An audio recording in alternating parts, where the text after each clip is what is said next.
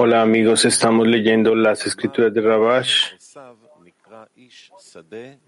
El artículo ¿Qué significa que Esav se llama hombre de campo en el trabajo? Material de estudio está en Shiva Torah en el sistema Arbut. Pueden enviar preguntas en vivo a través de estos sitios web. Cualquiera que haga una pregunta en el salón de estudio debe permanecer de pie mantener su micrófono al frente y hablar alto y claro. ¿Qué significa que Saf se llama hombre de campo en el trabajo? El Zohar dice, está escrito aquí, un cazador hábil, un hombre de campo. Y está escrito allí sobre Nimrod, era un poderoso cazador ante el Señor. Allí significa que estaba cazando las mentes de las personas y engañándolas para rebelarse contra el Creador. Así que aquí, un hombre de campo significa usurpar a las personas y matarlas. Esab dijo que estaba en el campo para rezar como Isaac, como está escrito. Isaac salió a conversar por el campo y casó y engañó a Isaac.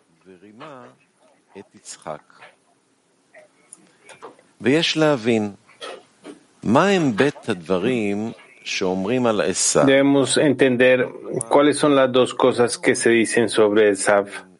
Es decir, ¿cuál es la diferencia entre cazador hábil y hombre de campo en el trabajo? También debemos entender por qué el Zohar dice un hombre de campo, ya que la porción de su tierra no está en un lugar habitado, sino en un lugar desolado, en el desierto, en el campo y es por eso por lo cual se le llama un hombre de campo.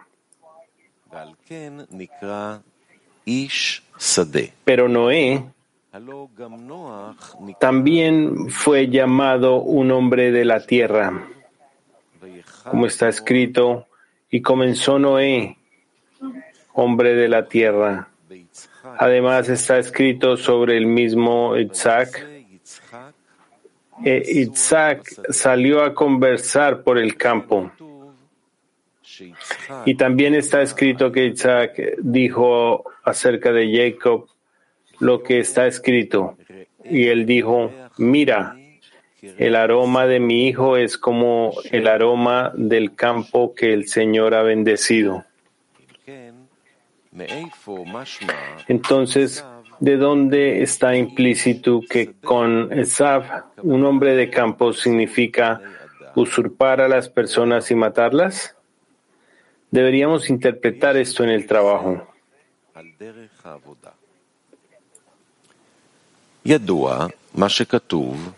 Es sabido que está escrito lo que Dios ha creado para hacer. Es decir, el Creador creó el mundo con la intención de hacer el bien a sus creaciones.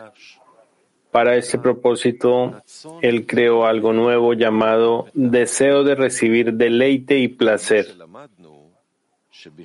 Como aprendimos, para disfrutar del deleite y el placer que el Creador quiere dar, el placer está de acuerdo con la carencia y el anhelo de lo deseado,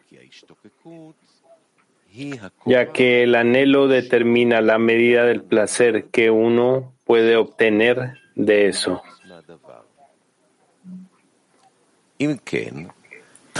Por lo tanto, primero surgió ese deseo de recibir como existencia a partir de la ausencia. Esto se llama que Dios ha creado para hacer es la corrección de la creación, ya que por esto hay una diferencia entre el otorgante y el receptor. Por lo tanto, está el asunto del pan de la vergüenza, es decir, la vergüenza.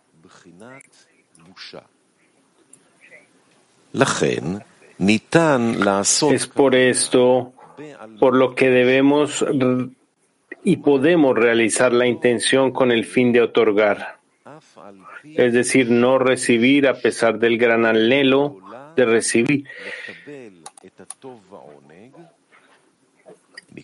A pesar del gran anhelo de recibir el deleite y el placer. Aún así, para no sentir vergüenza, se dio trabajo a los seres creados.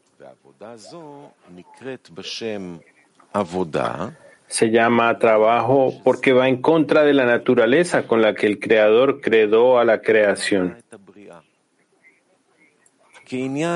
ya que el propósito de la creación de hacer el bien a sus creaciones significa que cualquier cosa que se pueda decir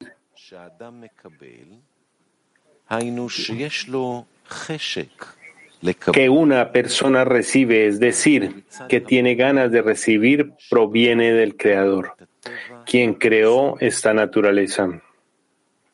Al contrario, al no recibir el deleite y el placer que el Creador quiere dar, esto lo atribuimos a las criaturas. Por esta razón, esta corrección para no recibir el deleite y el placer, a menos que tengamos la intención del otorgamiento, se llama hacer. Y las criaturas deben hacer esto aunque sea contra su naturaleza. Este deseo de recibir se llama malhut.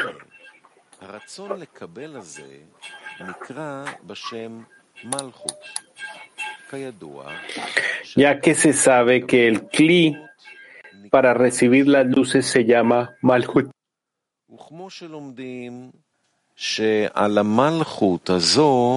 Como aprendemos, hubo un sinsum, restricción y ocultamiento sobre este malhut.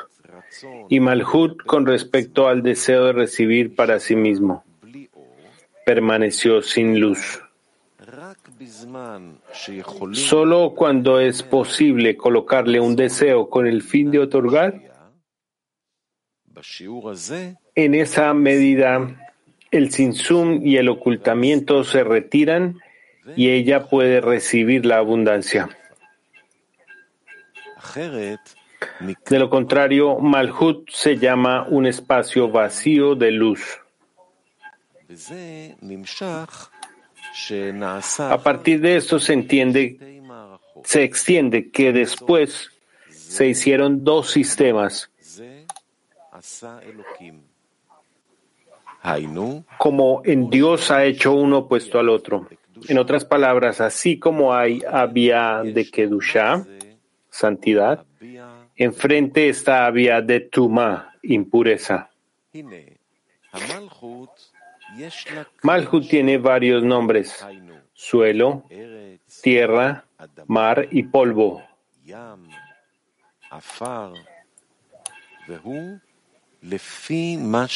Según lo que reciba.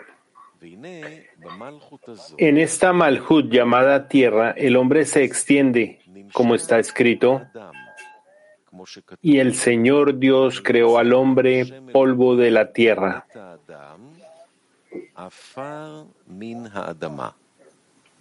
Esta es la malhut de quien se dijo, todo era polvo.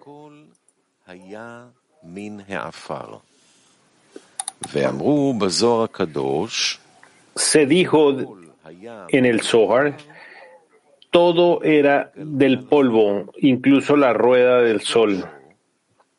Esto significa que cuando hablamos, solo hablamos de luces vestidas de los Kelim.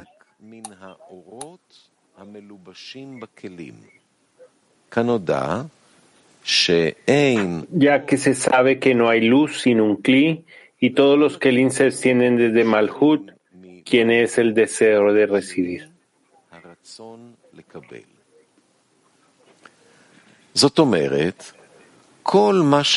Esto significa que todo lo que hablamos es solo de Malhut, el cual es el deseo de recibir, que está en Kedushá o en la Klipa, cáscara. La única diferencia es que la Kedushá no usa el deseo de recibir a menos que pueda colocarle un deseo que sea con el fin de otorgar. De lo contrario, se restringe a sí misma de usar el deseo de recibir.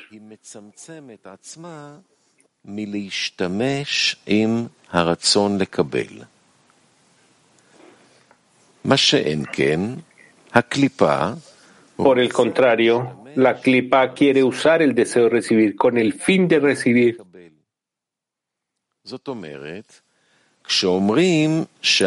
Esto significa que cuando se dice que una persona está usando vasijas de otorgamiento, no significa que las vasijas de otorgamiento están haciendo algo, ya que no hay vasijas de otorgamiento en el deseo de recibir, ya que toda la creación se considera solo un deseo de recibir.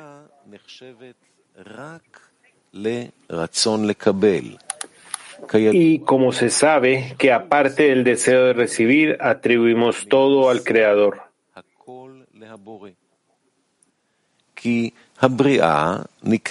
La creación se llama existencia a partir de la ausencia. Y esto se refiere específicamente a la carencia que creó el Creador.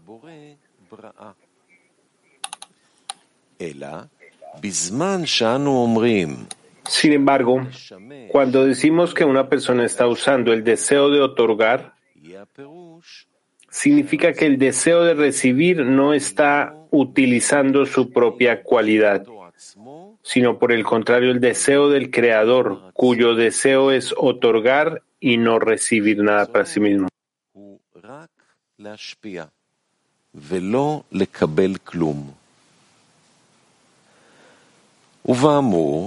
De acuerdo con lo anterior, podemos entender el significado del campo que se dijo sobre Esav, a quien se llama un hombre de campo. Vemos que Isaac también salió al campo y también está escrito sobre Jacob que Isaac dijo, Mira, el aroma de mi hijo es como el aroma del campo que el Señor ha bendecido. Esto significa que campo significa malhut, el cual es el deseo de recibir. Y allí está la cuestión de elegir si corregirlo con el fin de otorgar, lo cual se llama kedusha.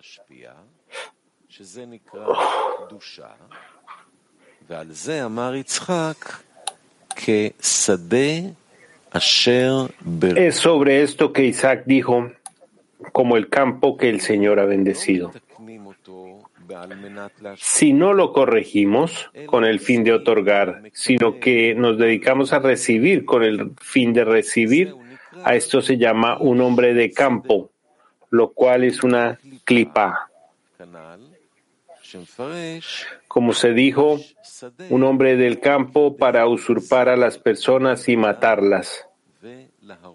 Esto pertenecía a Esap. Pero con respecto a Isaac está escrito, eh, Isaac salió a conversar por el campo, fue a corregir el campo, el cual es Malhut, a corregir para que la cualidad de Malhut, la cual es el deseo de recibir, sea con el fin de otorgar. A esto se llama corregir el mundo con el reino de Shari. Se sabe que el nombre Shari significa Yesod.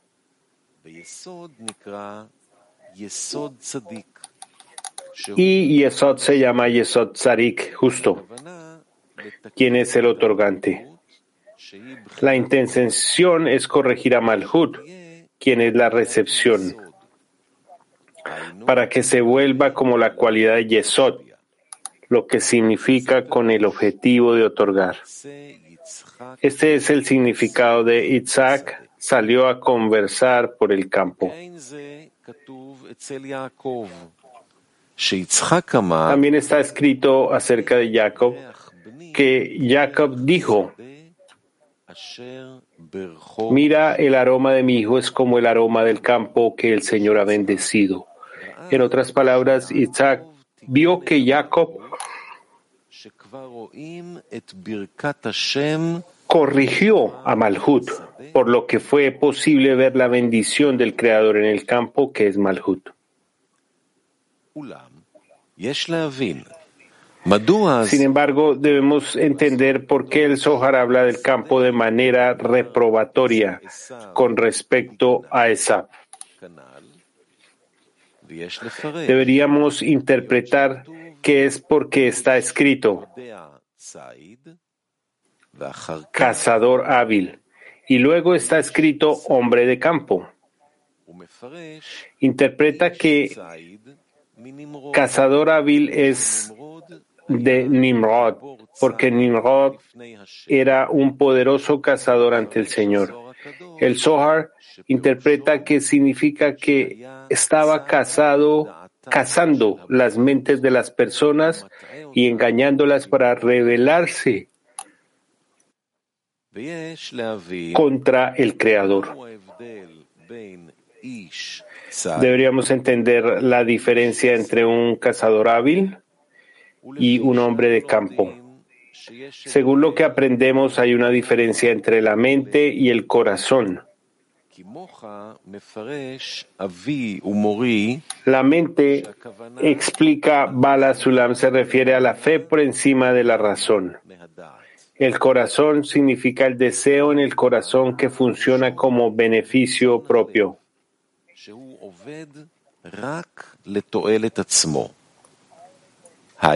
el cual trabaja en su propio modo. Eso quiere decir que en su propio nombre significa que la persona está deseosa de hacer un trabajo en el mundo en la medida en que ve que la recompensa que va a recibir en recompensa de su esfuerzo vale la pena.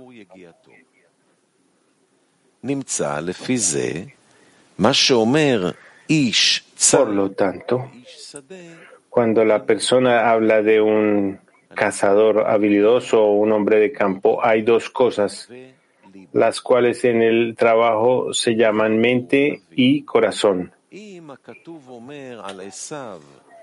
Ahora podemos entender que si las escrituras hablan acerca de Esab, que era un cazador, y que aprendemos de Nirob lo que es un cazador, que cazaba las mentes de la persona y las hacía revelar ante el Creador. Esta es una falla en la mente, lo que significa en la fe.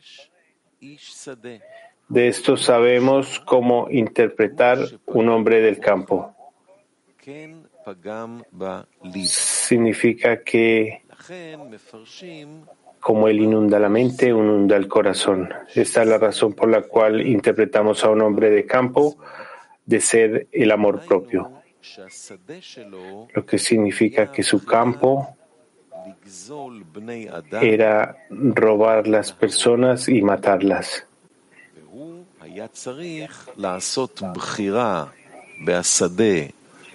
Él debería escoger el bien del campo para que hubiera bendición ahí. Sin embargo, él hizo lo opuesto, extender la muerte y la muerte en el campo. En el trabajo debemos interpretar que desde que el hombre fue creado con el deseo de recibir, y debe corregirlo e invertirlo en el otorgamiento para ser capaz de corregirlo, lo que significa de tener una escogencia,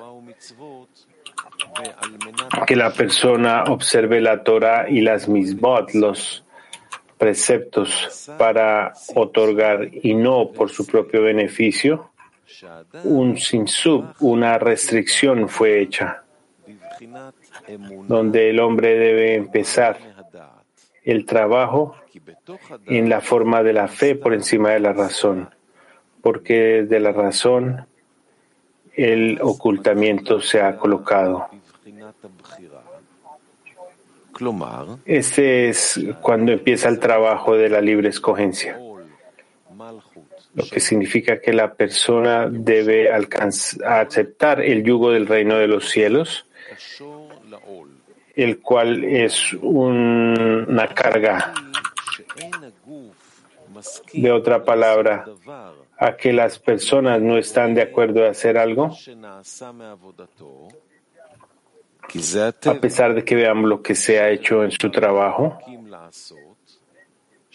desde que esta es la naturaleza con la cual el Creador ha creado, que el hombre debe ver lo que está haciendo, él debe ver quién disfruta el trabajo que hace.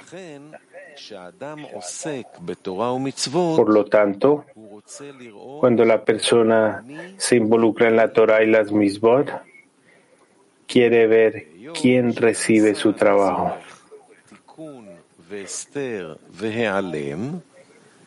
Desde que el ocultamiento fue creado con el propósito de la creación, la persona no ve o siente quién recibe su trabajo. Y la persona debe creer por encima de la razón que el Creador recibe su trabajo.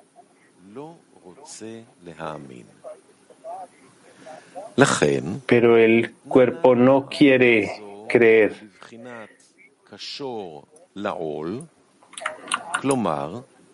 Por esta razón se nos dio este trabajo como el buey a la carga.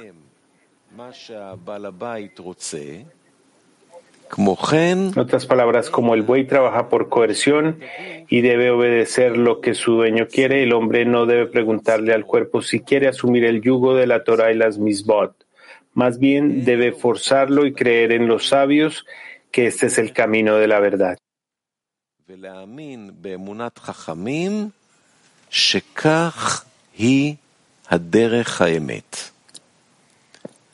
Además, existe el discernimiento de y como un burro a la carga, que significa la cualidad del corazón. En otras palabras, el hombre debe trabajar no para recibir un premio. Por lo tanto, cuando se le dice al cuerpo que trabaje sin ninguna retribución, este trabajo es una carga para él y el cuerpo quiere quitarse esa carga, lo que el hombre quiere que sufra. En otras palabras, el cuerpo comprende que puede llevar una carga incluso por una recompensa dudosa por este trabajo. Pero si se le dice, trabaja y transporta cargas sin ningún pago. Quiere deshacerse de este trabajo en todo momento. Luego se dijo, como un burro a la carga.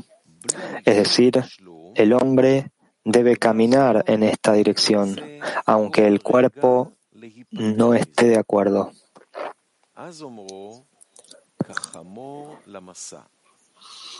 Por lo tanto, resulta que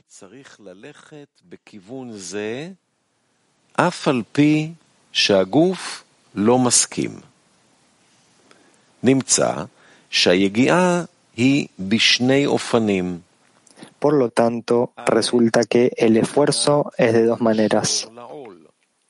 Uno, como un buey con el yugo. Dos, como un burro a la carga. Si una persona camina en el camino de Sab, la persona se llama un cazador hábil, un hombre de campo. Es decir, carece de fe, que se llama cazador hábil, como Nimrod. Cuando el cuerpo quiere rebelarse contra la fe en el Creador, que daña la cualidad de mente. Además, él es un hombre de campo, lo que significa que usurpa a las personas. Esto significa que usurpa la cualidad de hombre en él y permanece como una bestia, conociéndose solo a sí mismo y no a los demás. Está escrito un hombre de campo para usurpar a las personas y matarlas. Esto significa que si roba al hombre en él y entra en el estado de una bestia, que es el deseo de recibir para uno mismo, entonces él está en un estado de los malvados en sus vidas son llamados muertos, ya que están separados de la vida de vidas. Esto se llama corazón. Baal Azulam dijo que en verdad la cualidad del corazón es la cualidad principal del hombre, lo que significa que esta es la raíz, que no quiere creer porque el hombre tiene más placer cuando ve y siente. Por lo tanto, no quiere degradarse y caminar con los ojos cerrados y creer todo lo que dicen nuestros sabios.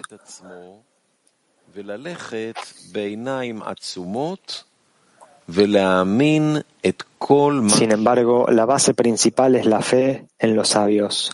Como está escrito, hay una historia sobre un extranjero que vino a Shammai y dijo, ¿cuántas leyes tiene la Torah? Él respondió, dos, la Torah escrita y la Torah oral. Él le dijo, te creo sobre la Torah escrita y no te creo sobre la Torah oral. Conviérteme para enseñarme la Torah escrita. Lo reprendió y lo expulsó con una reprimenda. Llegó a Hillel. Conviérteme. Le dijo. El primer día le dijo, Aleph Bet Gimel Dalet. Son cuatro letras en hebreo. Al día siguiente los invirtió como Tav Shin Reish Kof. Le dijo, pero ayer no me los dijiste así. Él le dijo, ¿no confías en mí? Así que confía en mí con lo oral también. Rashi interpreta, no confías en mí como, ¿cómo sabes que esto es Aleph y esto es Bet? Pero como te enseñé y confiaste en mí, confía en mí también con lo oral. De esto vemos que Hillel le dijo que sin fe en los sabios no hay nada.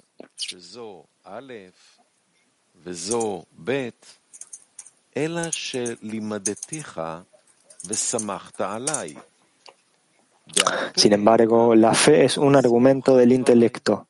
Es decir, una persona dice, si no tuviera que creer por encima de la razón, sino que todo estaría dentro de la razón, progresaría sin interrupciones. Pero Baal Azulam dijo que, en verdad, el deseo de recibir que una persona quiere trabajar solo en beneficio propio, como una bestia, es la razón por la que no puede creer. Esto significa que cuando una persona afirma que es difícil para él ir por encima de la razón, surge el amor propio, que es la bestia en el hombre. Esto es todo lo que interfiere.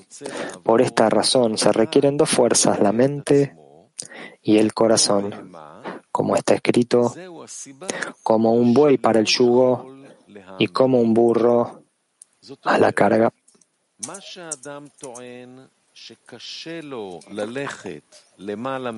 Por lo tanto, si corregimos el campo, es decir, Malhut, a quien se llama deseo de recibir para uno mismo, tanto en mente como en corazón. Se llama el campo que el Señor ha bendecido, que se dijo sobre Jacob. Y de la misma manera está escrito sobre Itzhak. E Itzhak salió a conversar por el campo, que es la corrección de Malhut. Pero Esav, a quien se llama un hombre de campo, en la acción parece que va a corregir el campo, pero en la intención, que se llama con el fin de otorgar, que es toda la corrección de Malhut, hay un lugar en el que el hombre puede engañarse, ya que esto es algo que se le da al corazón y desde el exterior no se puede ver ni es posible examinarlo.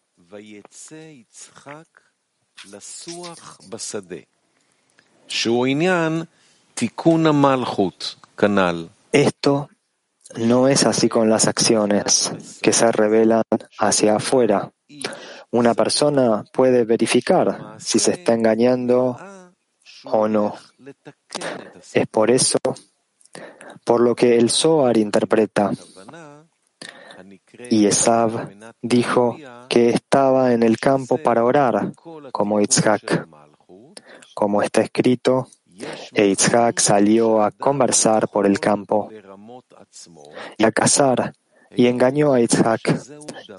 Esto significa que fue al campo para rezar, lo que significa que entró al campo para corregirlo, como Itzhak, pero a cazar.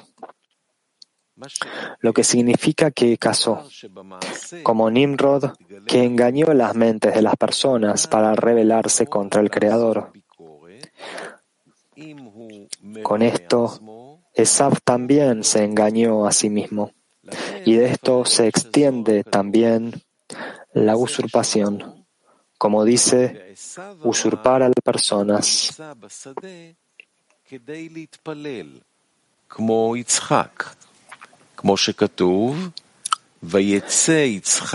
Esto es como nuestros sabios dijeron acerca de Adama Rishon. Dijeron que él era un ladrón en el sentido de que comió del árbol del conocimiento, es decir, lo sacó de la autoridad singular es decir, la autoridad del Creador. En otras palabras, todo debe ser por el bien del Creador. Y al comer del árbol del conocimiento, cayó en su propia autoridad, lo que significa que quería recibir todo en beneficio propio.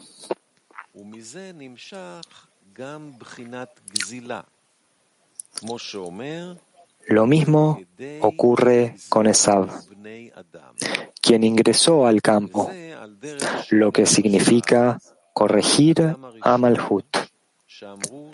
Externamente, no era reconocible que no estaba trabajando con el fin de otorgar.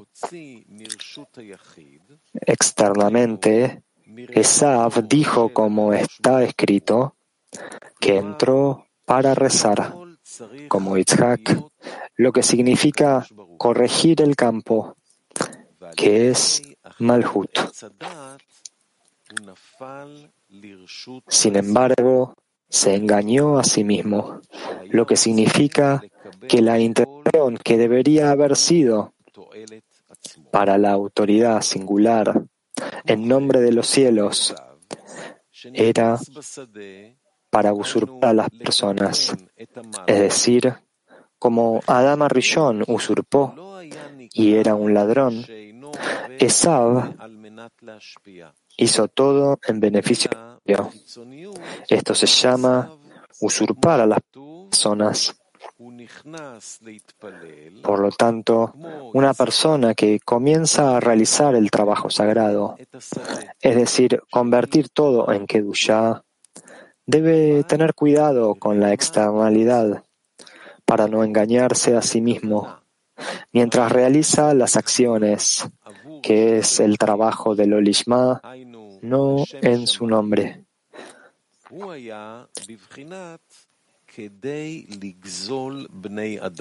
Debe decirle a su cuerpo, me estoy dedicando a la Torah y las mitzvot en Lolishma. Y con esto quiero llegar a la intención Lishma en nombre de la Torah. Él cree en las palabras de nuestros sabios, quienes dijeron, uno siempre debe dedicarse a la Torah y las mitzvot en Lolishma. Y desde Lolishma quiero llegar al Lishma. Él cree con fe en los sabios, quienes dijeron, la luz en ella lo reforma y será recompensado con eso.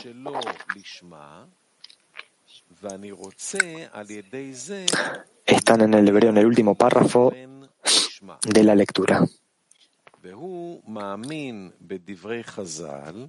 שאמרו, לעולם יעסוק אדם בתורה ומצוות שלא לשמה, ומתוך שלא לשמה אני רוצה לבוא לשמה. והוא מאמין באמונת חכמים שאמרו, המאור שבה מחזירו למוטב ויזכה לזה.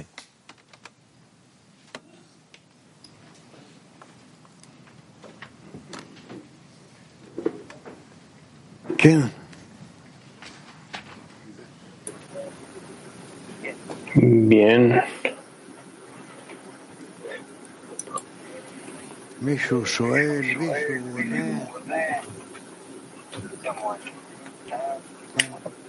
¿Alguien tiene una pregunta? ¿Una reflexión? Ok, escuchamos a la pregunta y quien dice que el hombre empieza a hacer el trabajo santo, lo que significa hacer todo para el otorgamiento. La persona debe ser cuidadosa con la externalidad. No se debe engañar a sí misma al hacer las acciones, lo cual es trabajar en lo lishma y debe decirle a su cuerpo, ahora estoy involucrado en Torah y mismo lo lishma y a través de esto quiero llegar a, lo, Lishma. ¿Por qué? Es importante cuando se trabaja en la externalidad, en las acciones, ¿por qué es importante que uno, eh, la persona no se engañe y se diga que está trabajando en lo Lishma? ¿Quién puede responder? Dice el rap.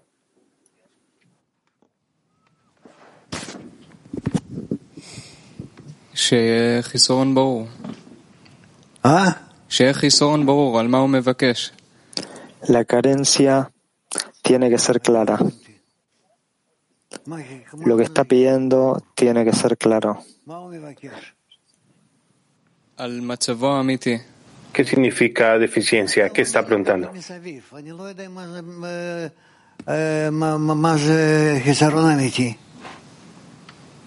Tú estás diciendo algo indirectamente. No entiendo qué quieres decir cuando dices eh, carencia real.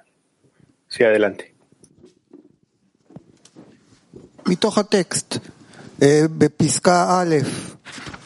En el texto.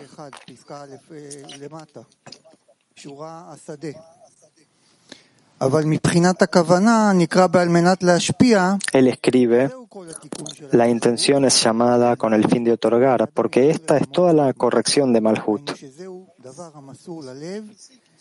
Hay lugar aquí para que la persona se engañe a sí misma, es decir, que esto es algo que se da en el corazón pero que no es evidente afuera, que sería posible para él criticar. Entonces, respecto a la intención, la persona no puede confiar en sí misma. ¿Y entonces qué hace?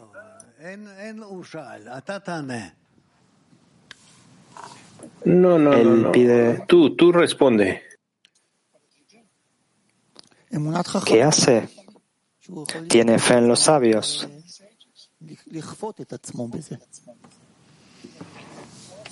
que él puede forzarse a sí mismo en eso.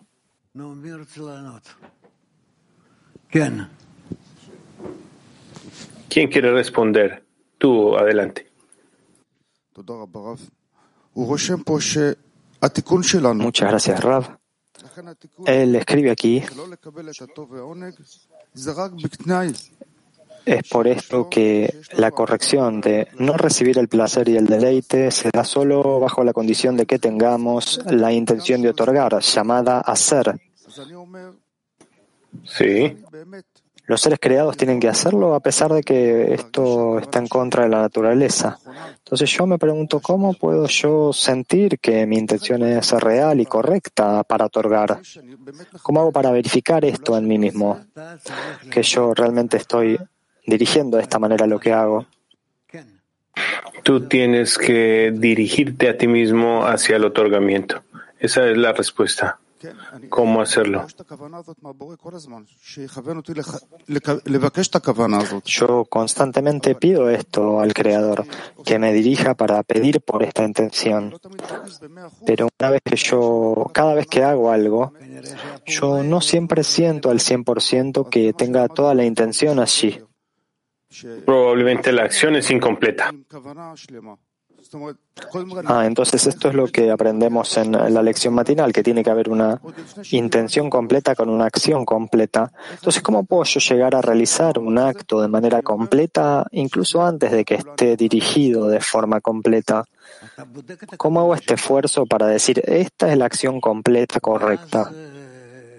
Tú revisas tu intención y entonces tú elevas tu pedido al Creador para que te ayude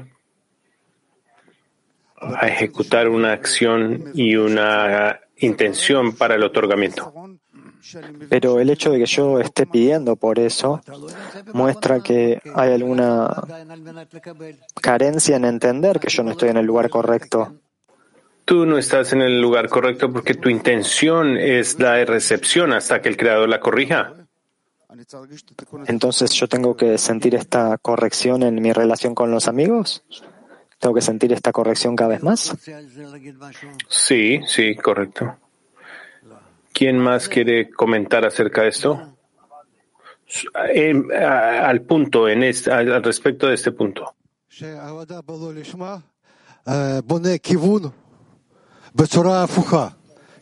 El trabajo en Lolishma uno tiene la, dirección en la dirección opuesta. Primero uno está en la dirección incorrecta, hay una corrección y entonces se va hacia la dirección correcta y uno tiene que dirigirse al Creador. Ok, avancemos, no más preguntas. También en la pantalla no veo nada no de las mujeres, no de... Uh, tenemos Kiev 1, adelante Kiev 1. Быть охотником в поле, в чем разница, и молиться в поле? ¿Qué significa ser un cazador, un hombre del campo y rezar en el campo? ¿Cuál es la diferencia entre esos? Si yo estoy en el campo y yo descubro que yo estoy en la recepción, en el deseo de recibir, en mi intención, entonces yo ejecuto acciones que me ayuden a reemplazar la intención para convertirla en otorgamiento. La intención debe ser de otorgar y esto es básicamente todo el aspecto por lo tanto, tenemos eh, el cazador en el campo y lo que quiere decir hacer en nosotros para el otorgamiento. ¿Qué quiere decir salir al campo? Salir al campo significa buscar corrección sobre la naturaleza del hombre. Cuando uno está constantemente buscando cómo puede ser similar y más estar más cercano al Creador.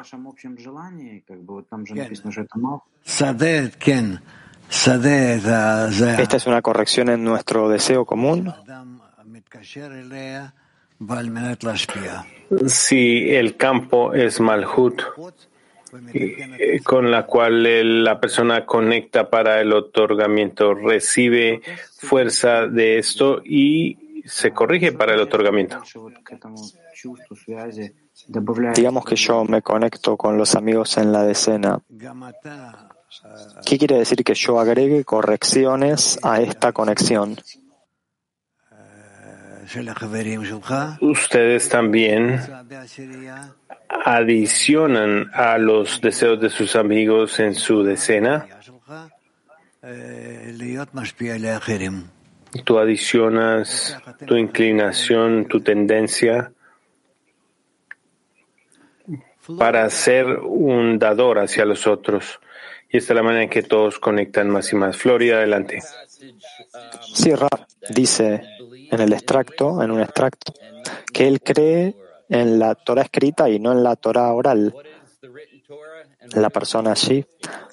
¿Qué es la Torah escrita y qué es la Torah oral?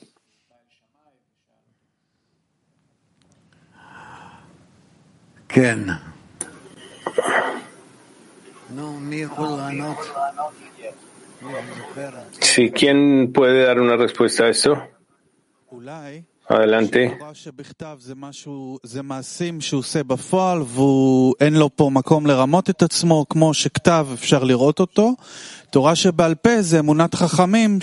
Sí, todas estas cosas que él hace en la práctica, como leer la Torah escrita, pero la Torah oral se basa en aquellas palabras de los sabios que él no puede ver con sus ojos. ¿Está bien más? ¿Qué, qué más respuestas? ¿Otra opinión? Sí, adelante tú.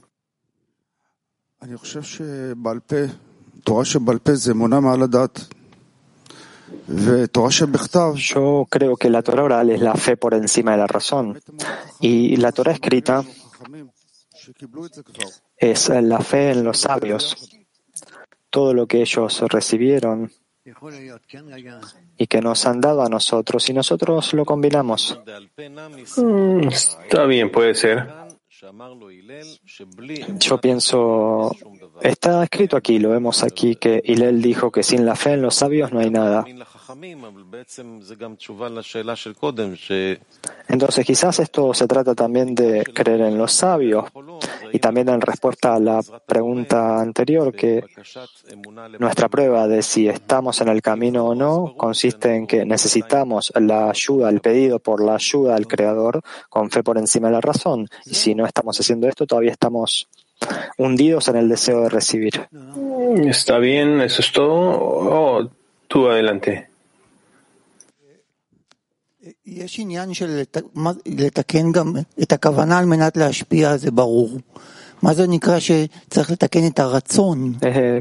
Esta cuestión de corregir la intención para que sea de otorgar, más o menos la entiendo, pero ¿qué quiere decir corregir el deseo para que sea para otorgar? No, no hay nada que corregir en el deseo. Tal vez se lo escriba de esta manera pero el deseo no puede ser cambiado. El deseo es el deseo y eso es así. Lo que podemos cambiar es la intención. Nuestros deseos, que son nuestras acciones, no necesitamos cambiarlas. Por lo tanto, eh, esta es la razón por la cual todo nuestro trabajo se enfoca en la intención.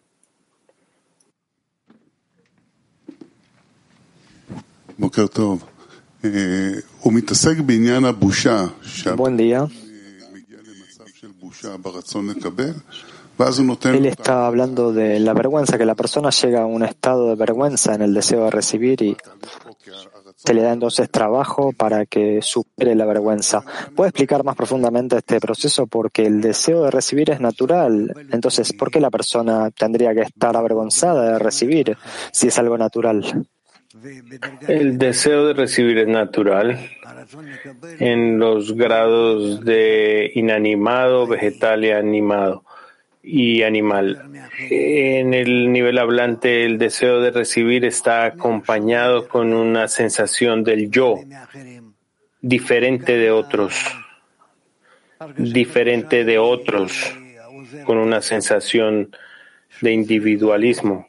Y aquí la sensación de vergüenza ayuda a la persona de tal manera que hace sentir que la persona debe trabajar en su ego, en su deseo de recibir, para que él no esté apenado de una tendencia que sienta.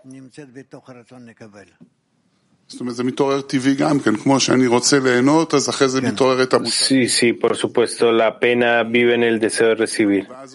El amigo dice, sí, sí, en la medida en que yo quiero disfrutar, la vergüenza se despierta. Pero ¿cómo esto se relaciona con el trabajo?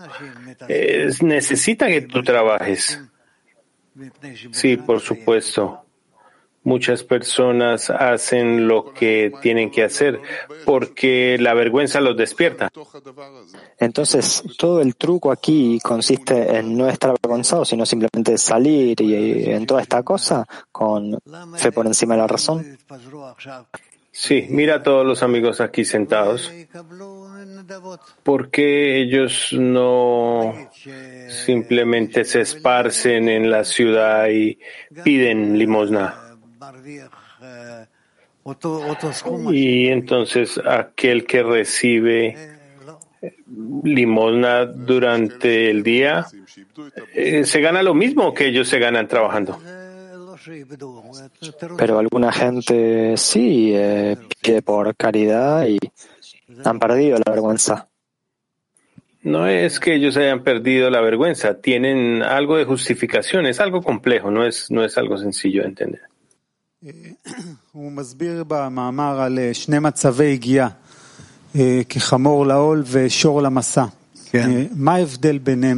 Habla en el artículo de dos estados de trabajo, como un buey al yugo, como un burro a la carga. ¿Cuál es la diferencia entre estas dos cosas? Porque se dice que el burro a la carga es, lo, es el corazón y el buey es la mente. ¿Cuál es la diferencia entre esos dos?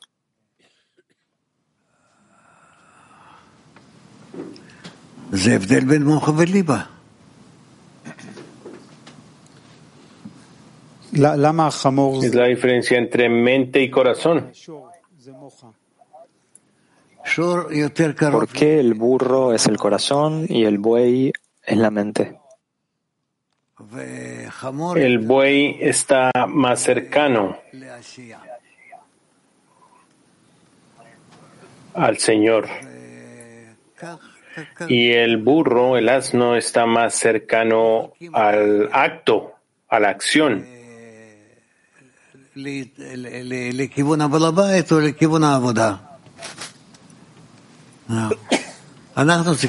Esta es la manera de diferenciar esto. Bien sea en la dirección del Señor o del trabajo. Y tenemos que trabajar en ambas.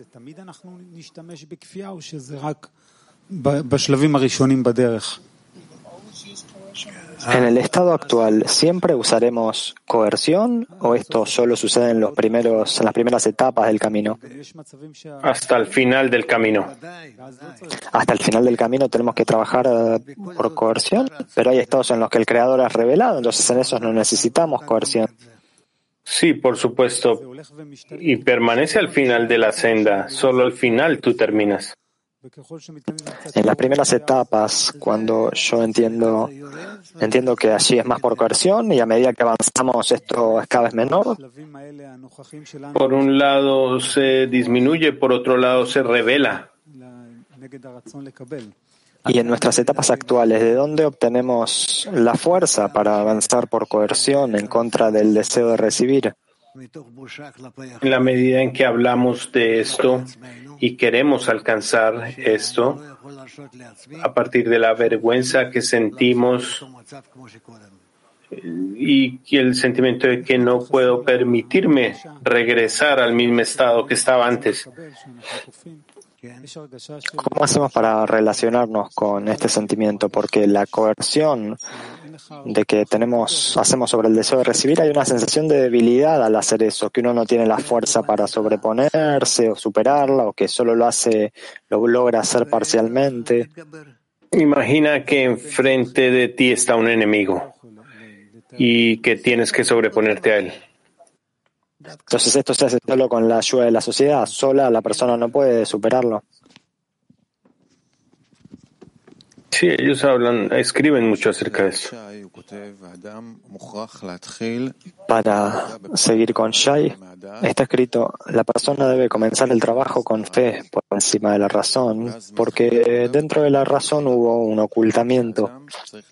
Y entonces el trabajo empieza con una elección, es decir, la persona tiene que aceptar el yugo del reino de los cielos, lo que quiere decir como un buey al yugo y como un burro a la carga. Es decir, que a pesar de que el cuerpo está en contra de eso,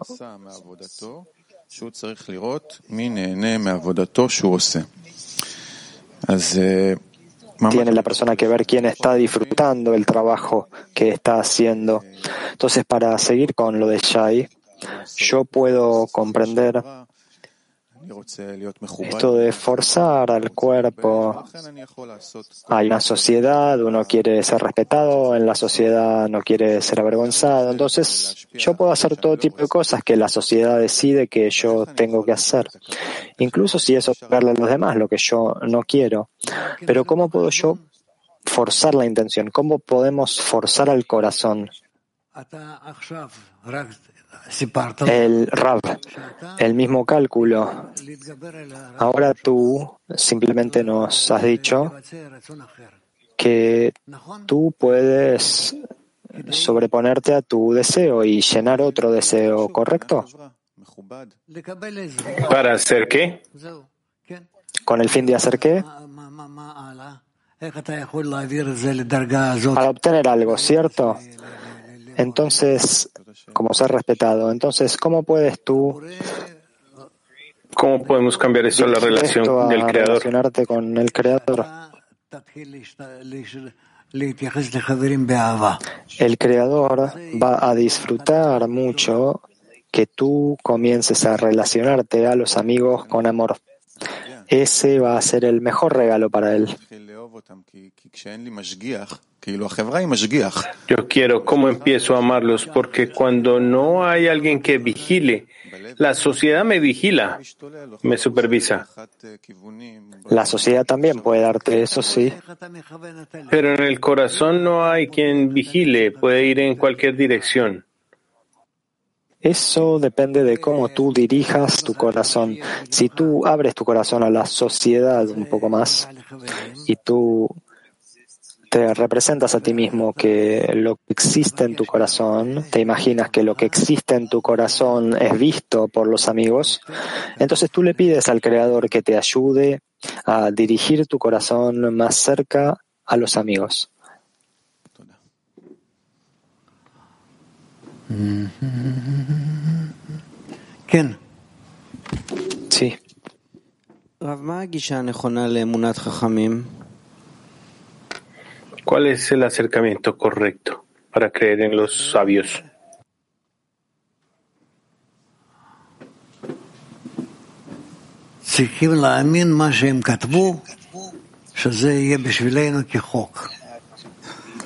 Tú tienes que creer lo que ellos escribieron, que sea como una ley para nosotros.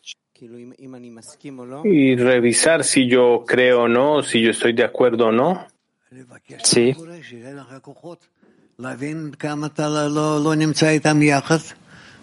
¿Qué hago con los desacuerdos? Pídele al Creador que te dé la fuerza para entender en qué medida tú no estás con ellos, junto a ellos, y que tengas la fuerza para hacerlo.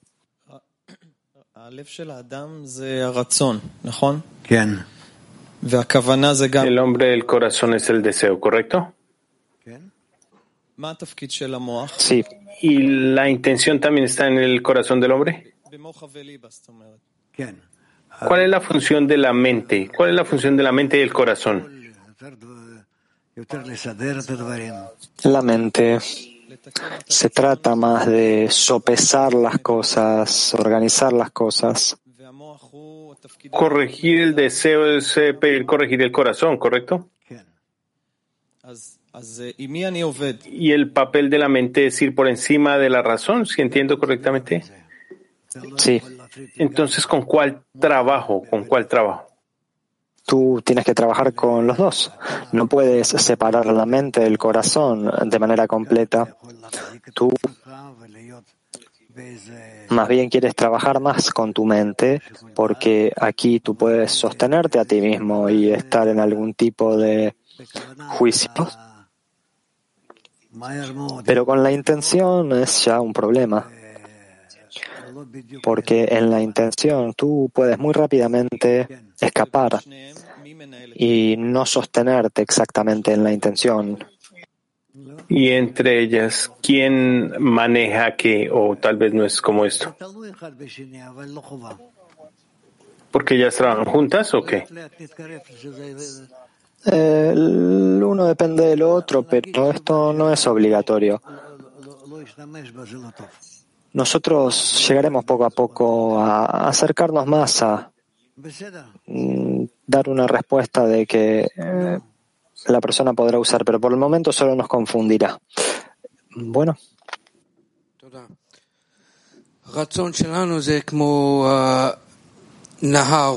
Gracias. Nuestro deseo es como un río que pide. ¿Cómo yo paro este río, esta corriente, para no ahogarme?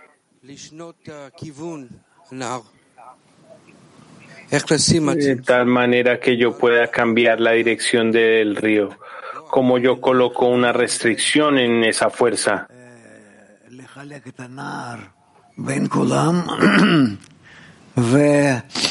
a través de los amigos, tú puedes compartir el río entre todos y trabajar únicamente con una parte de él, una corriente. Como una familia de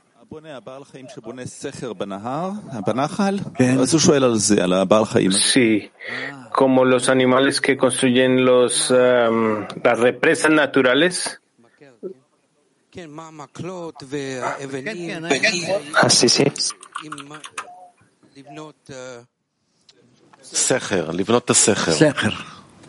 Sí, para construir una, una represa, eh, lo que hace el castor. Entonces, ¿qué es lo que estás preguntando?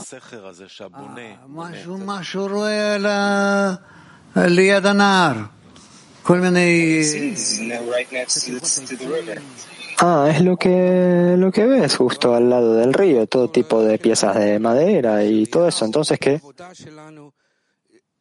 Sí, pero en la decena, nuestro trabajo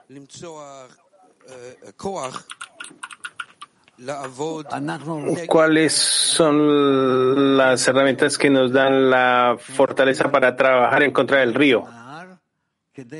Nosotros queremos encontrar esta pared en el medio del río para que el agua del río avance hacia nuestra dirección, ¿sí? Bueno, ¿qué es lo que estás preguntando? ¿Cuáles son los materiales para construir esta represa? Las sustancias de esa represa son árboles y rocas. Sí, pero ¿dónde están los pales y las rocas en nuestro trabajo?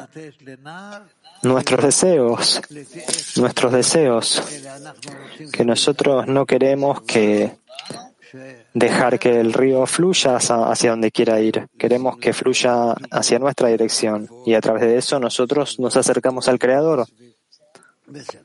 Entonces debemos poner atención al ejemplo que nos dan los amigos alrededor de nosotros. Bueno, seguimos, Gilad. Antes de movernos a la otra parte de la lección, cantemos eh, una canción.